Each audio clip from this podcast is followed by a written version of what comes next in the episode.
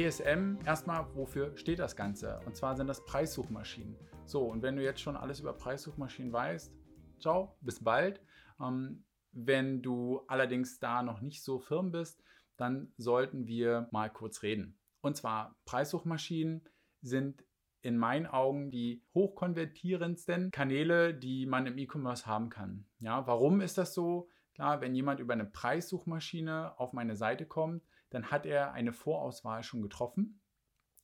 Und ähm, die Conversion Rates, die ich da so sehe, sind meist zwischen 10 ja, bis 20 Prozent. Ja, also das ist schon ordentlich. Jeder Zehnte bzw. jeder Fünfte konvertiert im Schnitt dann auf meinen Shop. Das Abrechnungsmodell ist ganz normal ähm, Kost per Klick und da gibt es verschiedene Anbieter. Ja, ähm, am Ende Idealo, billiger.de, günstiger.de, dann gibt es noch so Nischenanbieter. Ja, ich könnte theoretisch auch sagen, Booking.com, Airbnb ist jetzt nicht ähm, spannend für, eine, für ein E-Commerce-Unternehmen, ja, aber das sind an sich ja auch Preissuchmaschinen. Ja, ich habe, ich möchte ein, ähm, ein Zimmer in Barcelona ja, und dann habe ich verschiedene Angebote zur Übersicht und kann mir das nach dem Preis sortieren. Aber andere Geschichte.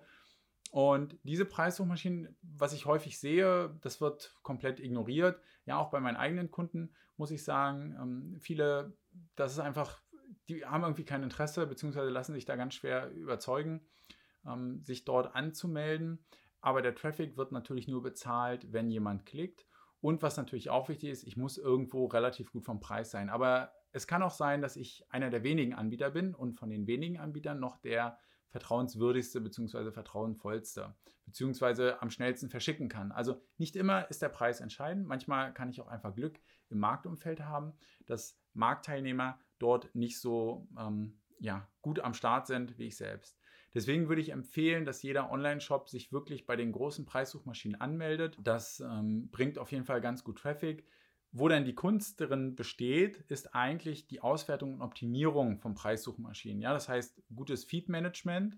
Ja, da gibt es verschiedene Tools, die wir dann auch bei Kunden ähm, von mir nutzen, um den Feed noch besser attraktiver zu machen, dass die Produkte noch bei mehreren Suchanfragen gefunden werden. Dann kann man Bilder optimieren, dass ich letztendlich nochmal vom Bild heraussteche. Und ich kann natürlich auch, ja, ich sag mal, Klicks oder Artikel rausnehmen aus dem Feed und zum Beispiel nicht mehr zu günstiger.de pushen, wenn ich sehe, das funktioniert gar nicht so gut. Dieser Artikel, alle anderen funktionieren gut, aber der nicht, der bringt nur Traffic, warum auch immer, konvertiert aber nicht.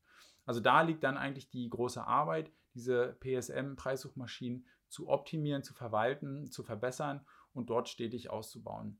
Das ist in meinen Augen absoluter No-Brainer, sollte man auf jeden Fall machen. Ja, wenn du im E-Commerce unterwegs bist, dann ähm, melde dich da auf jeden Fall an. Schau, dass dein Datenfeed ähm, ja, das hergibt. Ja, das ist häufig ein ganz großes Problem, weil jede Preissuchmaschine nochmal ein bisschen andere Anforderungen hat. Aber wie gesagt, da gibt es auch Datenfeed-Tools für.